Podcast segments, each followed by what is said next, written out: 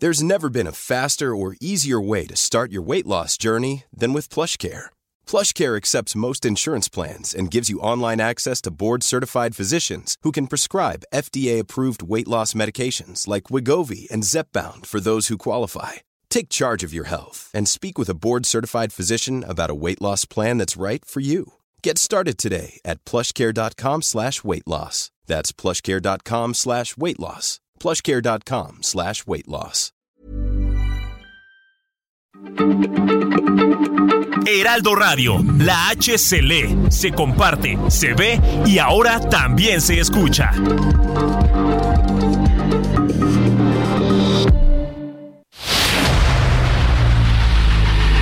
El dedo en la llaga. Había una vez un mundo nadie creía. Un país de historias inexplicables.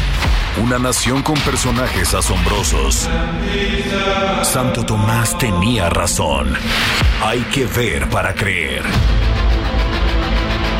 El México increíble, las verdades que duelen, la voz de los que callan, el dedo en la llaga. Infórmate, diviértete, enójate y vuelve a empezar.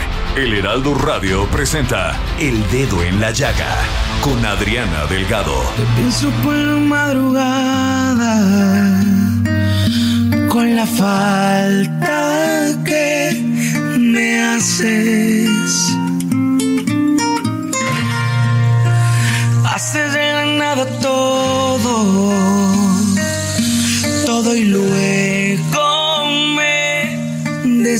say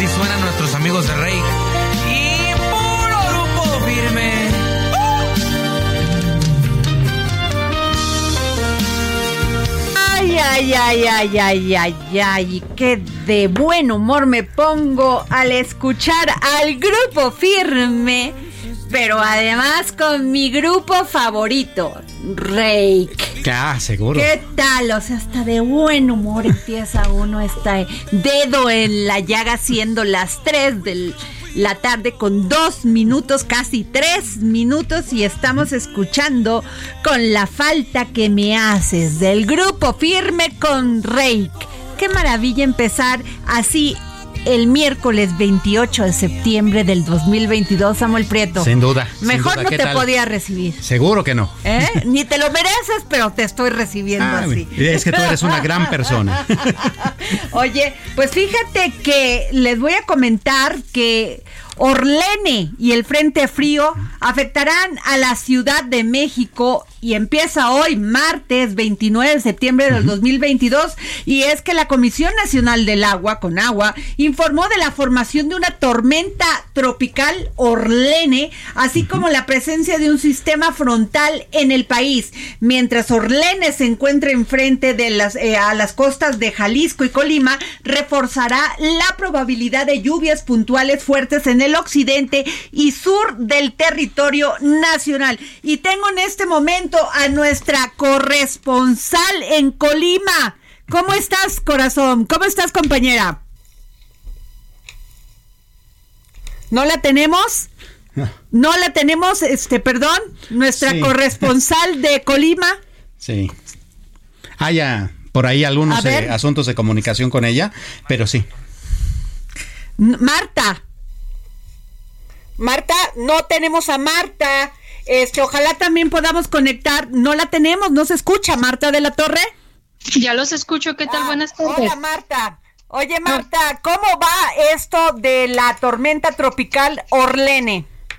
Hola, ¿qué tal? Pues mira, informarte que pues desde el día de ayer y muy temprano, gobierno del estado alertó, como siempre lo hace, con estos fenómenos meteorológicos sobre la probabilidad de lluvia aquí en la entidad. Sin embargo, lo cierto es que el día de hoy no ha afectado con lluvias, esta que sería pues el 15 eh, fenómeno meteorológico en lo que va de la temporada de huracanes Orlene. El día de ayer sí se registró una lluvia intensa aquí en la capital, pero bueno, por eh, situaciones diferentes pero está actuando como un fenómeno anticiclónico, es decir, este ciclón que se registra frente a las costas de Colima no es tan grande como para abarcar con lluvias aquí en la entidad, pero sí está atrayendo toda la humedad. Eso está provocando aquí en Colima pues un eh, clima bastante soleado, eh, incluso un intenso calor. Creo que teníamos varios años que no se sentía un septiembre tan caluroso, eh, el cual incluso pues muchas personas lo relacionan con los sismos que ya sabemos no tiene nada que ver, pero sí está incrementando las temperaturas este fenómeno meteorológico que se encuentra frente a las costas de Colima, precisamente por esta situación que te, eh, que te informo. Si fuera un em, ciclón un poco más grande, más amplio, incluso se estarían registrando pues algunas eh, nubosidad, sin embargo, pues esto también lo está atrayendo este fenómeno, pero aún así las autoridades han eh, pedido a la población que se mantengan alerta por cualquier situación, sobre todo en aquellas comunidades donde eh, viven cerca de los arroyos o cerca de los caudales para que pues eh, tengan en cuenta su eh, plan de protección civil familiar y bueno pues son parte de las situaciones que los colimenses estamos tomando en cuenta ya venimos de varios sismos y bueno pues esta temporada de huracanes todavía no se termina y también hay que estar prevenidos por todas estas situaciones. Muchas gracias Marta de la Torre, corresponsal del Heraldo Media Group en Colima. Gracias por tu reporte y por otro lado Samuel, fíjate que el Frente Frío también cubrirá parte del territorio nacional, ocasionando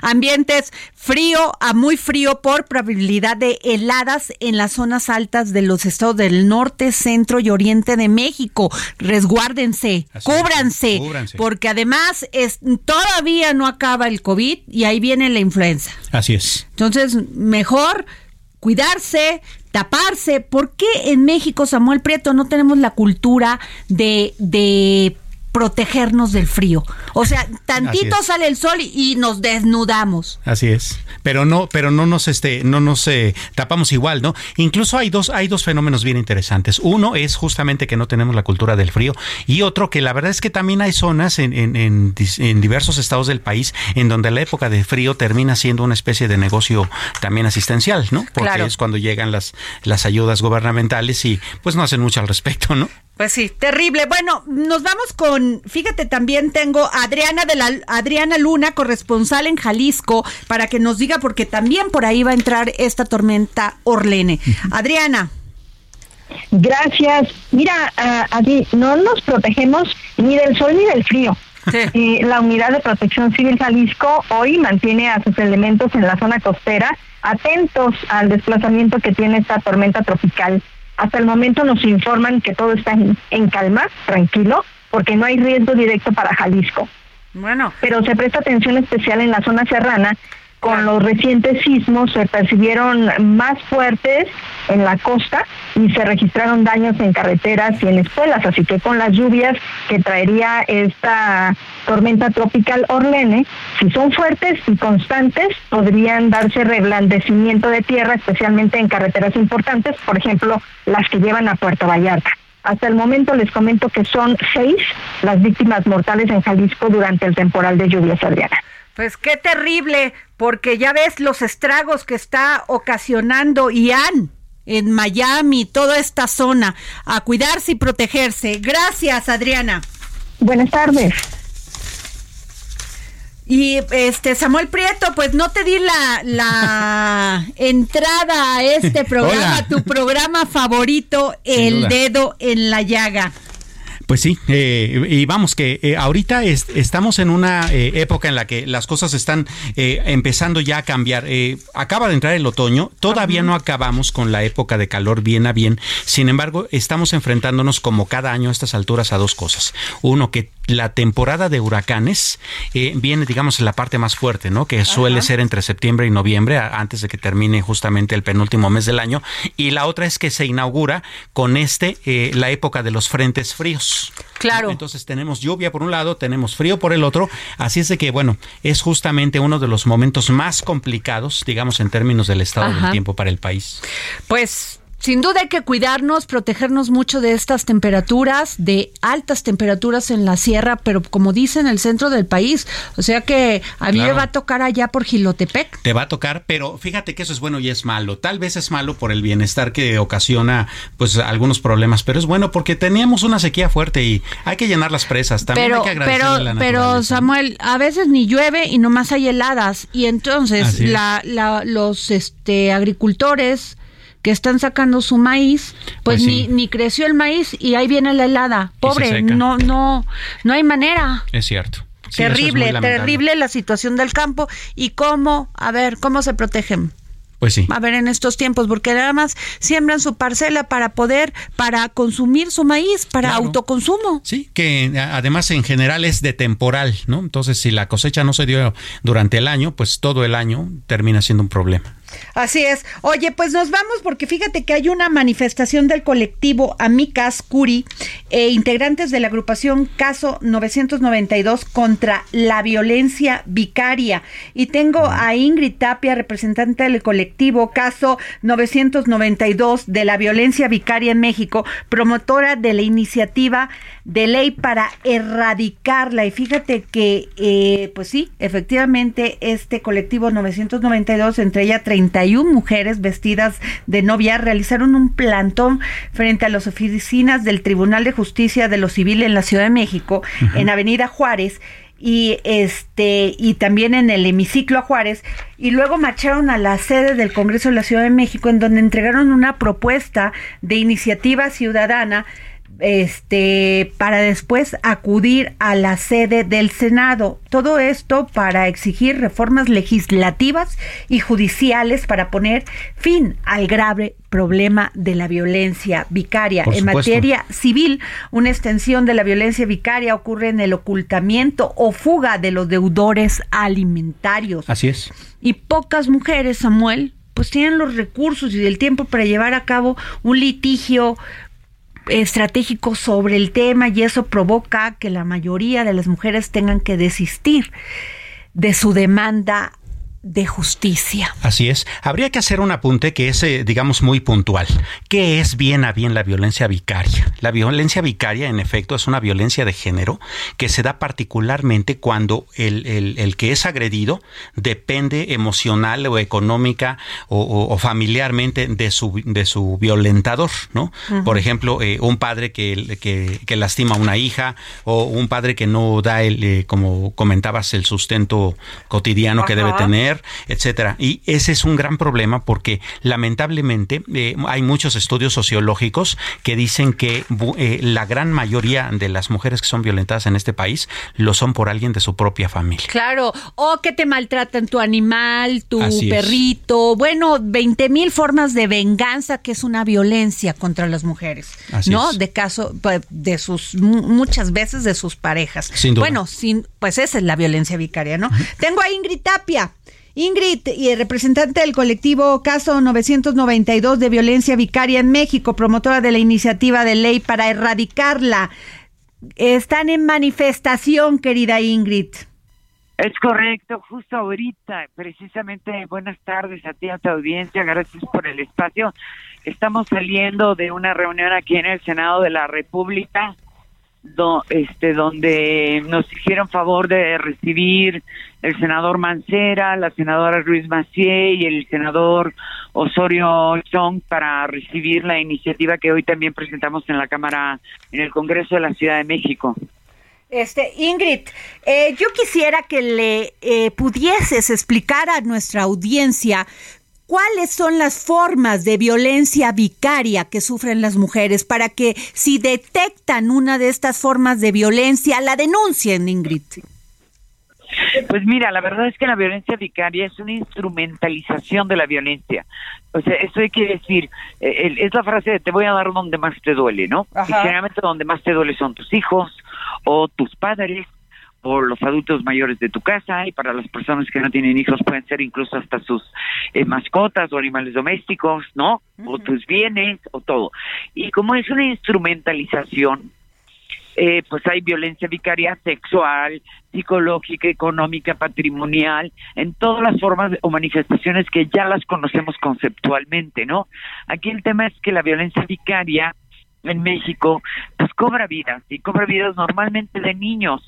Y entonces, según el censo, de, el último censo que hay de 2009 a 2019, tenemos 88 mil niños muertos de violencia vicaria en manos de sus padres o de los las parejas de su madre. Y esto es catastrófico.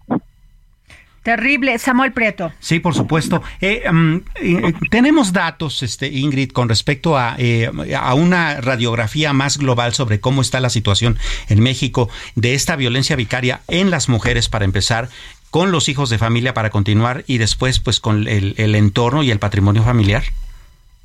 Sí, la verdad es que es, es también catastrófica porque digamos que este tema de la violencia vicaria que nos une muchas mujeres porque ciertamente es, eh, la, incidencia es, eh, es gravísima pues coincide en una buena fortuna porque converge con otros dos proyectos que son el de tres de la ley 3 de 3 contra la violencia de género para evitar eh, servidores públicos abusadores y, y deudores y coincide con esta que es la caso 992 que es una reforma de carácter procesal las dificultades más grandes que tienen las mujeres que, que, que sufren abandono total o sea total el peladito se fue y nunca ni los vio, ni llamó, ni dio gasto, ni hizo nada, es la localización del demandado, ¿sabes? Entonces, nosotros lo que sostenemos es que pedirle a las mujeres, como en cualquier otro juicio civil, que ellas sean las que localicen al deudor, pues es una barbaridad, sobre todo si son mujeres en precariedad, ¿no? Este, pues Ingrid, sin duda alguna, lo que tenemos que hacer las mujeres es tener la cultura de la denuncia. Y además tenemos que hacer presión por los, los legisladores, que es lo que estamos haciendo, para que doten de más recursos a los tribunales que trabajan con muy pocos recursos al servicio de las mujeres. Y necesitamos una justicia más pronta, más expedita, porque los jueces hacen mucho con lo poco que tienen, ¿sabes? Claro.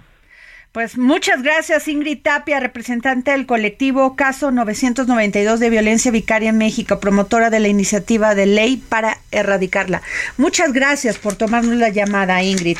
Al contrario, gracias a ustedes por la bondad de darnos cobertura. Muchas gracias y un beso a su audiencia. Gracias. Y fíjense, pues ustedes se acuerdan de este terrible caso de Luz Raquel Padilla. Sí, claro que eh, un grupo de personas le roció alcohol. provocándole quemaduras terribles y prendiéndole y este y bueno después de que la la fiscalía quiso dar una hipótesis diferente a lo que pasó incluso hay testigos de, de cómo le rociaron el alcohol este y murió a consecuencia de estas graves este, heridas, Samuel. Así es. Eh, tengo en la hermana, eh, tengo en la línea a su hermana, a, su hermana, vamos a conectar a su hermana Luz, este, a la hermana Aurora Padilla, para que nos diga en qué ha parado este caso. Sí, por Porque parece que se nos olvida, Samuel. Sí. Tenemos muy corta memoria. Sí, y es que la escala de violencia tiene varias, eh, varias dimensiones. No solamente estamos hablando de que con honestidad no sabemos bien a bien si la violencia contra las mujeres se ha aumentado o simplemente se ha visibilizado. Pero lo que sí sabemos es que cada vez nos encontramos con, eh, eh, con violencias más fuertes, más agresivas, eh, más despiadadas y eso es malo. Muy, a ver, Samuel, ojalá me puedas tú explicar esto. ¿Por qué que se, o sea, que se note que se, Exacto, que se vea. Una, firma, ¿Por qué esta violencia extrema? Así es. A ver, pero quiero hablar con Aurora Padilla Gutiérrez, hermana de Luz Raquel, porque hay indignación e incertidumbre respecto a este terrible feminicidio de Luz Raquel Padilla en Zapopan, Jalisco. ¿Cómo estás, Aurora? Hola, buenas tardes pues no, no queremos olvidar estos casos, Aurora, y por eso gracias por tomarnos la llamada. ¿Qué ha pasado? ¿Qué te ha dicho la Fiscalía? ¿Cómo va el estatus de este caso? Hasta ahorita todavía no hay ningún avance ni nada nuevo, hasta ahorita no se nos ha comunicado nada. este, estamos todavía en el procedimiento, este, entonces todavía no hay ningún resultado nuevo más que lo que se ha conocido hasta ahorita. Entonces estamos en el procedimiento, este, todavía no nos han dado a conocer nada más y cuando yo tenga pues algo firme de ¿Qué fue lo pues, último que te dijeron, Aurora? ¿Qué fue lo último? Lo último fue la comparecencia esta del del fiscal. Este nosotros estamos todavía trabajando en lo de nosotros para presentarlo y se realicen los algunos peritajes y todo eso que vamos a solicitar, pero todavía no estamos en eso pues todavía. Híjole, pues eh, Aurora, te quisimos hablar porque a nosotros, para nosotros, Luz Raquel sigue aquí y va a seguir aquí hasta que no se resuelva este caso. Sin duda. Sí, yo les agradezco mucho, la verdad, porque si no queremos que quede en el olvido por ella y por su hijo. Así es. Sí, claro, en estos casos, eh, el hecho de que no haya noticias es la peor noticia, ¿no es así, Raquel? Aurora. Aurora. Sí, Sí, sí, sí, porque es que ellos como que quieren desviar la atención para dar un carpetazo, así los hemos visto desde un principio, de verdad nos ha sorprendido demasiado desde un inicio con sus declaraciones que salieron diciendo cuando ni éramos informadas de nada de lo que estaban haciendo. Entonces sí, todo nos toma por sorpresa y de verdad a veces todos los días amanecemos diciendo a ver si no nos dan un golpe hoy o otro o pasado y así estamos con esa incertidumbre. Pues muchas gracias, Aurora Padilla, hermana de Luz Raquel. Gracias, por tomarnos la llamada. Y bueno, fíjense, gracias. Fíjense que una jueza otorgó la suspensión definitiva contra la vinculación a proceso de Jesús Murillo Caram por los delitos de tortura y desaparición forzada. Y esta decisión, Samuel, no significa la libertad inmediata de Murillo Caram, quien es imputado por la Fiscalía General de la República por los delitos de tortura contra la Administración de Justicia y desaparición forzada de 43 personas. Claro. De los... Los 43 de Ayotzinapa. Exacto. Y este tengo la línea a Paris Salazar, reportero del Heraldo Media Group, pero quiero antes leerles lo que dijo el presidente este Andrés Manuel López, este, López Obrador en la mañana y dice es un proceso legal, él tiene derecho a defenderse. La fiscalía está presentando todas las pruebas para demostrar que el licenciado Murillo Caram fue responsable de la verdad histórica. Él tiene derecho a defenderse, pero la FG, la Fiscalía General de la República va a fortalecer su denuncia con elementos y pruebas. Órale, con todo. A ver, pues ya no entendí. París. Buenas tardes, Adriana, amigas, amigos de Heraldo de México.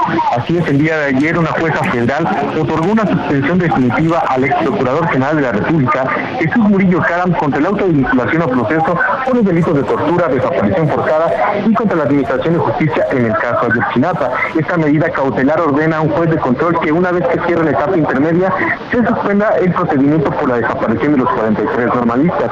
El juez de control del Centro de Justicia Penal Federal del Reclusorio Oriente, Marcos Antonio Fuerte, quien vinculó a Murillo Caram por el caso de Yotzinapa, no podrá convocar a la apertura del juicio oral mientras no se resuelva este juicio de amparo. El ex titular de la PGR, Jesús Murillo Caram, eh, por el momento no podrá salir del reclusorio norte porque todavía la Fiscalía General de la República puede apelar el resolutivo del juzgado para que en caso de que se turne un tribunal colegiado, este determina si se confirma o no este fallo para que pueda obtener o no su libertad el ex procurador Jesús Murillo Caram. Adriana, la información de pues muchas gracias, París Salazar, reportero del Heraldo Media. Gracias por tu información. ¿Y qué les digo? Estamos de manteles largos porque llegamos a 80 millones de usuarios únicos y de acuerdo a Comscore del mes de agosto han, han convertido al Heraldo Media Group en el grupo de medios digitales más grandes de México. Muchas felicidades al jefe Armando Casian, al jefe Franco, obvia, a nuestros jefes, Ángel Mieres, Cristina Mieres, a todo el equipo de profesionales de la información del Heraldo Media Group. Sí, claro, estos números no se dan si no hay grandes personas detrás de ellos. Así es, y pues qué maravilla. Muchas, muchas felicidades porque fíjate que además, este, pues estas noticias, Samuel, siempre nos llena de mucho orgullo porque eh, entregamos la vida, el estrés, el trabajo por informar. A veces este es difícil para un para un empresario apostarle a un, a un consorcio de medios, pero mira, aquí estamos. Acá estamos. Nos vamos a un corte y regresamos.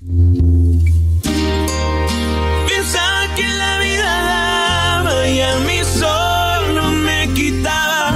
Si no estás tú, no tengo nada. Pensaba que tu amor sería donde a casa llegaría. ¿Qué hago sin Sigue a Adriana Delgado en su cuenta de Twitter. Arroba Adri Delgado Ruiz. Además, te invitamos a enviar tus opiniones y comentarios en texto o por mensaje de audio a través de WhatsApp al 55 2544 3334. Y si quieres escuchar El Dedo en la Llaga de El Heraldo Radio, en cualquier momento y donde quiera que te encuentres, descarga el podcast disponible en Spotify y iTunes.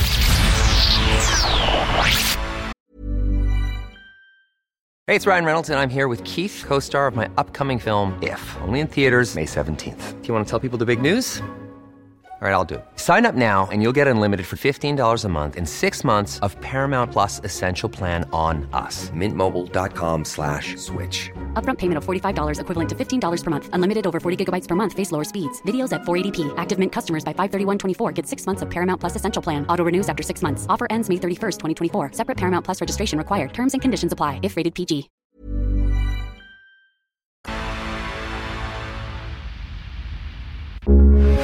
Heraldo Radio, con la H que sí suena y ahora también se escucha.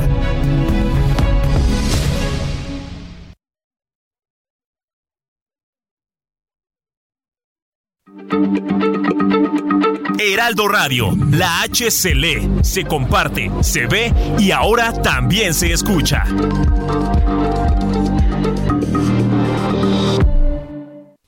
Sigue a Adriana Delgado en su cuenta de Twitter en arroba Adri Delgado Ruiz. Y envíanos tus comentarios vía WhatsApp al 55 25 44 33 34 o 55 25 02 21 04. Adriana Delgado. Entrevista en exclusiva al senador Alejandro Armenta, presidente de la mesa directiva del Senado de la República. Puebla, como bien dice usted, zona urbana, también una franja de zona industrial.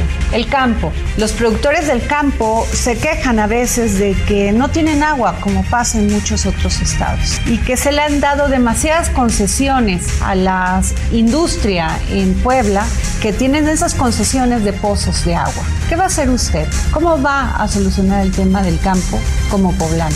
Es muy importante el tema que tú haces referencia. Puebla está llamado a convertirse en uno de los principales proveedores del tren interoceánico y Puebla está llamado también a ser el punto de acceso a la ruta ferroviaria que viene desde Winnipeg, Canadá, atraviesa por la Unión Americana y llega principalmente a Ciudad Juárez. Estuve hace unos días en Ciudad Juárez. De Ciudad Juárez, esta ruta ferroviaria donde circularán las mercancías del norte del país, nuestros principales socios comerciales, Canadá y Estados Unidos, va a llegar a Querétaro, Tlaxcala y en Puebla va a tener un área de distribución hacia el tren interoceánico. La producción agropecuaria de Puebla es fundamental. Puebla tiene entre lo que es la zona conurbada, Tepeaca, Huizcolotla, Tecamachalco y la Mixteca Tepeji, las áreas de producción agrícola más importantes.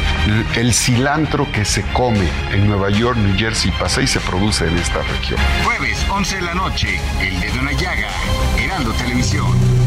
Pues no se pierdan esta, eh, esta entrevista maravillosa que le realicé al senador Alejandro Armenta, presidente de la mesa directiva del Senado, porque me dijo muchas cosas muy interesantes. Sin duda.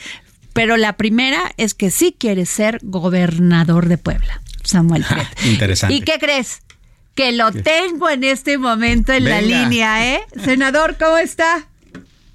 Hola Adriana, qué gusto saludarte, gracias al Heraldo TV, al dedo en la llaga, tu audiencia. Me da mucho gusto saludarte, Adriana. Gracias. Oiga, senador, eh, ayer estuvo usted, eh, invitó al Senado a Robert Shapiro, asesor y exfuncionario económico de la administración de Clinton, de William Clinton. Y el propósito de la visita fue presentar un estudio que evidencia los efectos económicos y sociales adversos que han tenido las actuales regulaciones de Estados Unidos contra el lavado de dinero y la lucha contra el terrorismo financiero en relación de la banca corresponsal transfronteriza entre Estados Unidos y México. ¿Nos puede decir de, este estudio qué contiene? Sí, sin duda, es un tema importante eh, y además te agradezco, Adriana, que me permitas informarlo a tu audiencia. En esta, en este foro, la banca comercial corresponsal y las remesas en la relación bilateral entre Estados Unidos y México. Y este documento muy importante que explicó Robert Shapiro, subsecretario de Comercio en esta administración que comentaste con el presidente Bill Clinton, y también la presencia del doctor Rafael Castro, del doctor Alfonso Calderón, del doctor Juan Carlos Barrón Pastor, de Fernando Camargo, en fin. Pero es un tema importante porque eh, tiene que ver con los flujos de inversión extranjera directa que llegan a nuestro país y cómo estos detonan las inversiones, no solo en la frontera, sino en toda la nación, y la regulación que Estados Unidos ha tenido con respecto al lavado de dinero y la lucha contra el terrorismo eh, financiero. Por eso la importancia. Estuve hace un par de semanas en, en Nueva York acompañando a nuestros paisanos en el desfile de la independencia en el cine cívico. Y bueno eh, son eh, para México la principal fuente de ingreso de ingreso nacional las remesas. Entonces por eso el hecho de eh, que esta participación que tuvo Robert Shapiro donde explica el cómo hay pérdidas acumuladas del Producto Interno Bruto en más de 38.300 millones de dólares entre el 2012 y el 2018, cómo ha afectado eh, también a la reducción anual en flujos de la inversión directa extranjera. Y sin duda, eh, el Fondo Monetario Internacional lo comentó en el 18, evaluó esos esfuerzos concluyendo que en México se tiene un régimen antilavado de dinero sólido en un marco legal de instituciones en desarrollo. Así es que son los temas centrales. El doctor Shapiro eh, comentó es hora de que el Departamento del Tesoro y otros organismos reguladores de Estados Unidos reconozcan los avances realizados en materia de prevención del lavado de dinero y financiamiento al terrorismo por instituciones financieras mexicanas. Sin duda, qué bueno que una voz que ha tenido un papel protagónico en la lucha contra el lavado de dinero, como lo es Robert Shapiro, venga y comente y diga estos temas. Eh, este documento lo hice llegar al secretario de Hacienda, debo eh, decirte, Adriana, lo hice llegar al secretario de Hacienda en el marco de la comparecencia del secretario en el Senado de la República.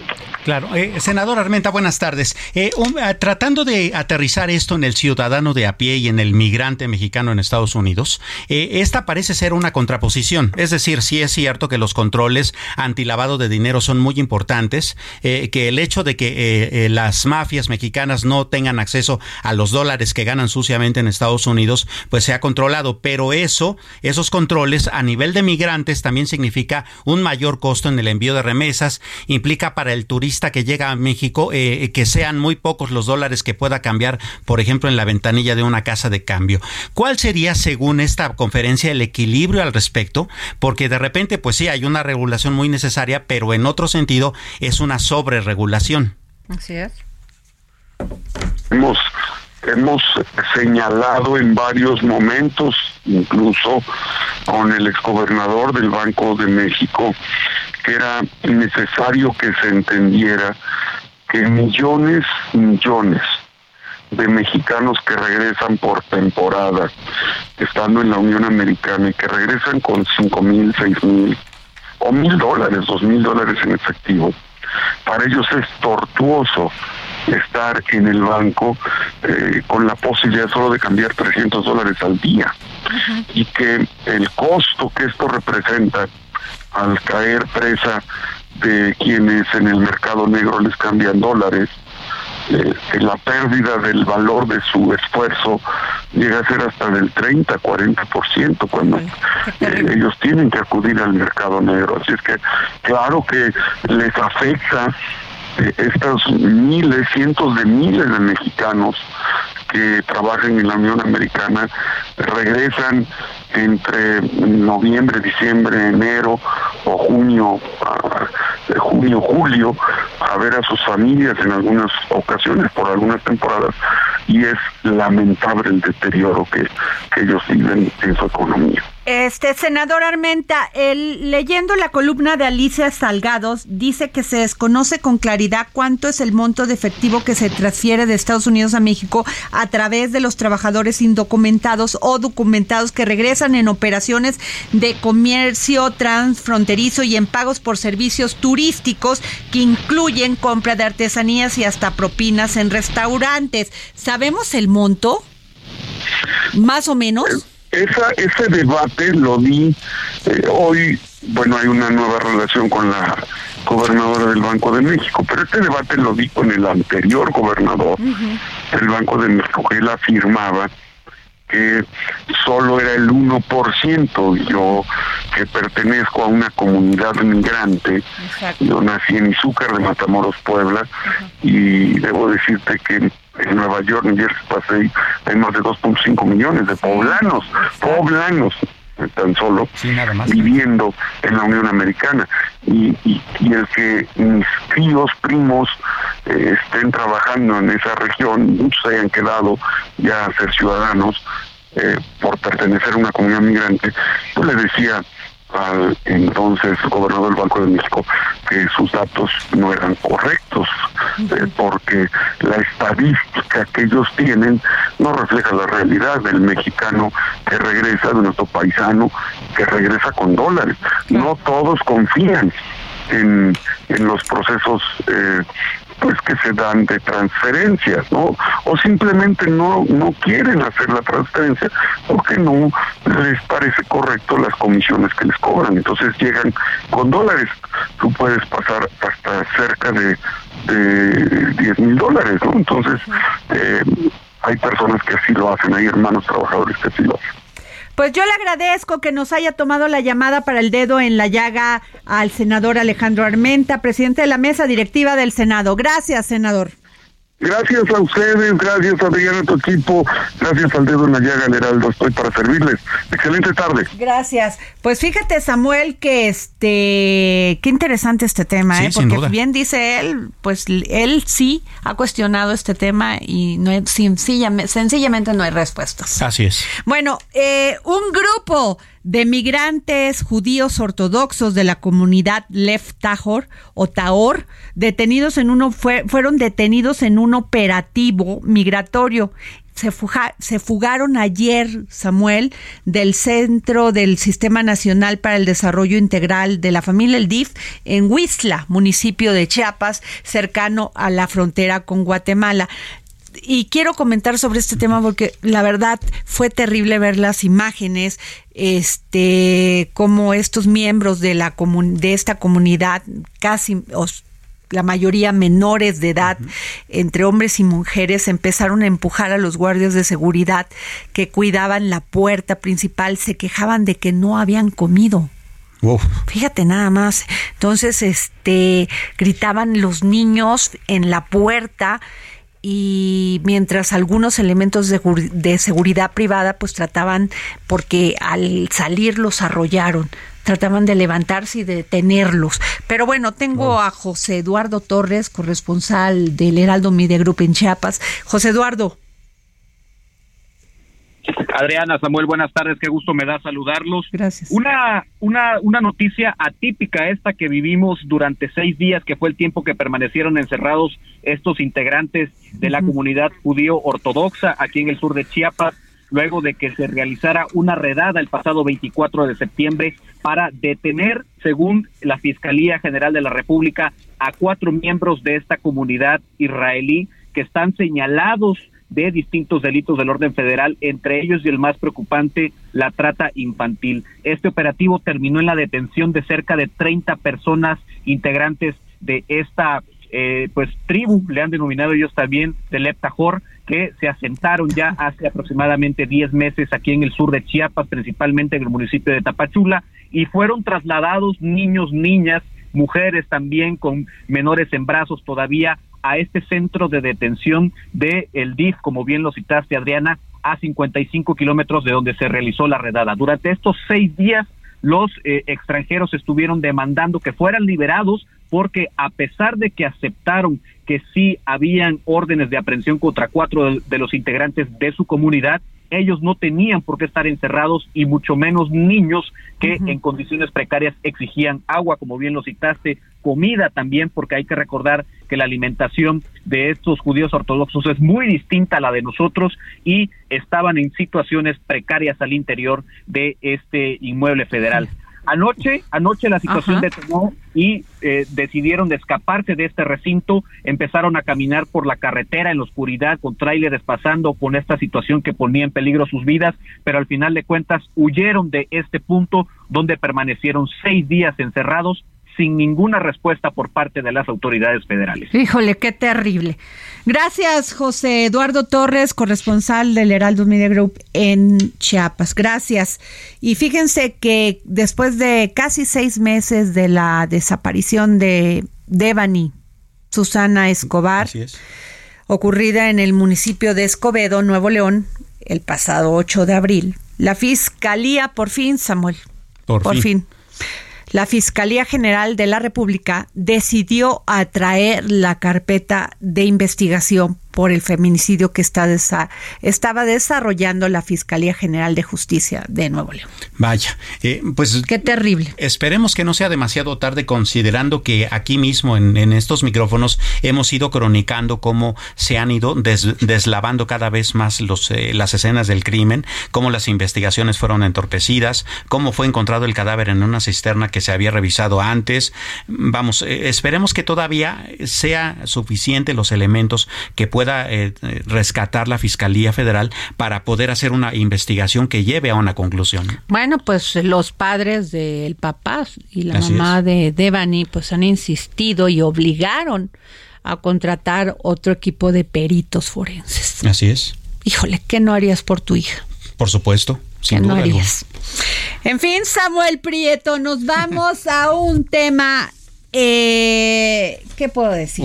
no sé si es de, si escalofriante. Fíjate que nada más quisiera que me, antes de que traes tus temas, pero este, pues subió otra vez la tasa de interés a 9.25. ¿Esto en qué nos afecta?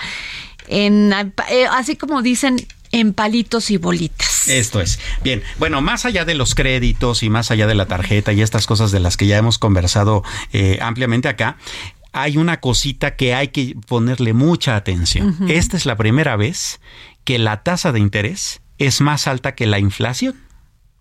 La tasa de interés llegó a 9.25 con este aumento. A ver, ya, ya se me, me, caí de la silla.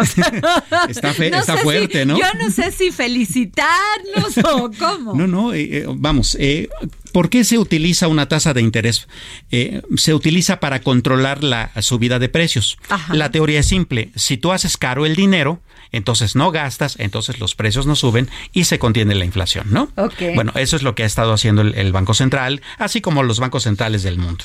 Bueno, el Banco de México, esta es la tercera vez que sube la tasa históricamente en 75 puntos base. Eh, lo mayor que llegaba a ser en años anteriores era 50 puntos y ya nos escandalizábamos, ¿no?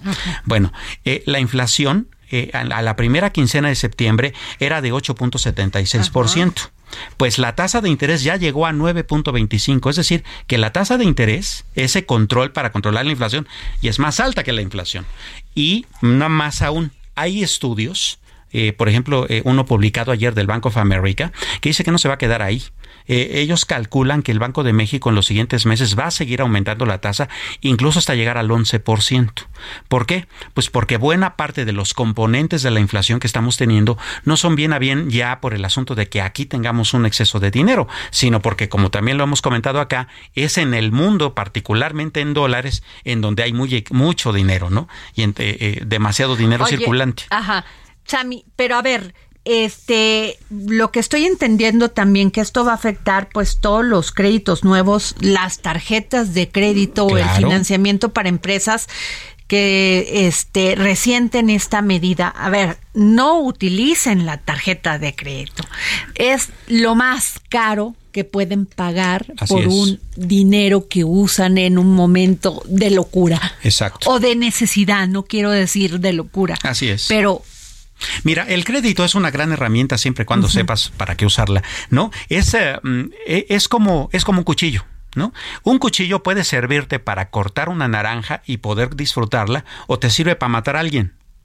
Bueno, lo mismo pasa con el crédito. El crédito bien usado puede funcionar, pero eh, si lo utilizas para cosas productivas que te van a generar un rendimiento que a su vez te permita pagar ese crédito. Pero no lo uses en este momento particularmente para comprar, para hacer gastos, es decir, para la despensa, mucho menos para la vacación, como tú dices, para un momento de locura. E, este momento no es para locura, este momento es para tener bien claras las finanzas y los objetivos hacia donde uno quiere llegar. Oye, y también esto que finalmente pues también afecta el precio final de un producto porque también las empresas resienten este esta alza en las tasas de interés. Sí, por supuesto. Imagínate, hace mm, mm, tres semanas aquí mismo en este micrófono comentábamos un número que nos pareció bastante escandaloso. El 52% de las empresas mexicanas ni siquiera tienen acceso a un banco mucho menos un crédito. Exacto. Bueno, el 48% que sí, en este momento tienen que ser todavía más este, reservadas en cuanto a pedirlo o no, porque justamente la tasa de interés se va a incrementar y va a seguir incrementándose en los próximos meses. Entonces, de nuevo el, de, nuevo el asunto. Si, si no queda otra más que pedir un crédito que sea para, que, para cuestiones productivas. En este momento para gastos, no vaya, fíjate nada más, actualmente la tasa de los acreedores cobran a los usuarios de tarjetas de crédito se ubican entre un 24.5 y un 63.5% anual. Es una locura. Una locura. O sea, si usted tiene 10 pesos, va a pagar a final del año eh, 17 pesos. Claro, y más aún a eso agrégale el, el, llamado CAT, ¿no? El CAT es la tasa de interés más las comisiones que te cobran, más la anualidad de la tarjeta, más las comisiones, más una serie de cuestiones, ¿no? Entonces la, el CAT ya es vamos, llega. Terrible. Eh, de veras que yo entiendo que muchas personas con esta crisis económica, con esta inflación, Samuel, van y utilizan la tarjeta para ir pagando a veces hasta la comida. Pero mejor ahórrelo, váyase al, al, al al este mercado, al, al, mercado, compre su frutita, compre. Ahorita no son momentos para lujo, son momentos para ahorrar. o si no, ahorrar, por lo menos no gastar más de lo que ganamos. Sí, sin duda. Porque además el concierto internacional nos está diciendo que eh, esta situación va a continuar un, buen rato. A ver, eh, eh, en Estados Unidos, por ejemplo, la tasa ya llegó a 3.25. Hace una semana también la Reserva Federal aumentó su tasa, también lo hizo en 75 puntos base. La inflación de ellos está en 8.3. O sea, ellos están lidiando todavía más con la inflación que nosotros, porque bueno, nosotros como quiera nuestra, nuestra tasa de interés ya rebasó la inflación, ¿no? Claro. Pero hay una serie de otros síntomas en el mundo que nos están hablando de que la cosa viene complicada. Por ejemplo, en Inglaterra, también el Banco Central este, ya eh, tomó otras medidas como por ejemplo que está comprando deuda pública justamente para inyectar dinero a su economía y está ayudando a sus ciudadanos a el asunto de sus facturas energéticas. Pero eso significa un desembolso de, entre 100 mil y 200 mil millones de libras esterlinas, lo cual está poniendo muy nervioso al mundo. Bueno, y además se viene con este tema del frío terrible de estos países europeos. Es correcto, porque también el gas se va a aumentar. El, el gas, la luz, todo. Así es, sobre todo porque al haber escasez, pues lo primero que va a hacer es dispararse el precio. Wow. Y este Samuel nos traías otro tema también de esto mismo. Sí, un poco de este asunto. Fíjate que eh, últimamente se ha estado hablando mucho de que se caen las bolsas de valores porque sí han estado cayendo bastante. El precio del oro pues también está va para abajo, ¿no? En, el asunto cripto también Bitcoin ha estado resintiendo algunas cuestiones. ¿Qué sucede ahí? Bueno, también seamos un poco eh, entendidos. Si están subiendo tanto las tasas de interés de los bancos centrales, eso significa que los inversionistas están dejando de invertir en activos de riesgo, como son las acciones, el oro o las criptomonedas. ¿A dónde se están yendo? Pues a comprar bonos gubernamentales, porque están pagando re bien una tasa del 11%, pues bienvenida, ¿no? Entonces, no es tanto un problema per se, pero si esta situación continúa y los, y los bancos centrales continúan enfocándose más en subir su tasa de interés para dominar la inflación, podemos caer en una recesión. Hay que recordar que tan solo hoy en la mañana también se anunció que, el, que el, eh, en el segundo trimestre Estados Unidos decreció su economía en 0.6%. Si bien ya tenemos un par de trimestres consecutivos de, de, baja de crecimiento, eso todavía no se puede llamar recesión por la profundidad que todavía es pequeña, pero estamos listos para que el mundo esté en cualquier momento proclamando que va a haber una recesión mundial y entonces sí aguas, ¿no? Pues sí, sin, duda terrible. Y bueno, a ver, a todos aquellos que me manden en este momento un tuit arroba Adri Delgado Ruiz se van a llevar eh, pases dobles para Pumas contra León de la Liga Femenil del Torneo Apertura 2022. Esto es el primero de octubre a las 12 de sábado, primero de octubre a las 12 del día. La Liga Femenil Pumas contra León. Mándeme un tuit arroba Adri Delgado Ruiz y nos vamos. Esto fue El Dedo en la Llaga. Gracias, Samuel Prieto. Muchas gracias a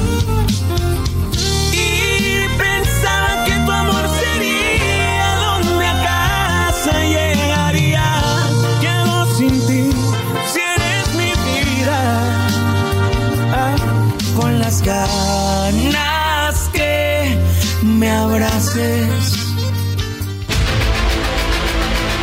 El Heraldo Radio presentó El Dedo en la Llaga con Adriana Delgado.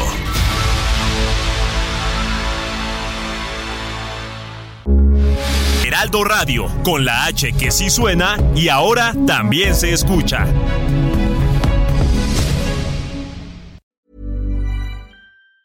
Even on a budget, quality is non-negotiable. That's why Quince is the place to score high-end essentials at 50 to 80% less than similar brands. Get your hands on buttery soft cashmere sweaters from just 60 bucks, Italian leather jackets, and so much more. And the best part about Quince, they exclusively partner with factories committed to safe, ethical, and responsible manufacturing. Elevate your style without the elevated price tag with Quince. Go to quince.com slash upgrade for free shipping and 365-day returns.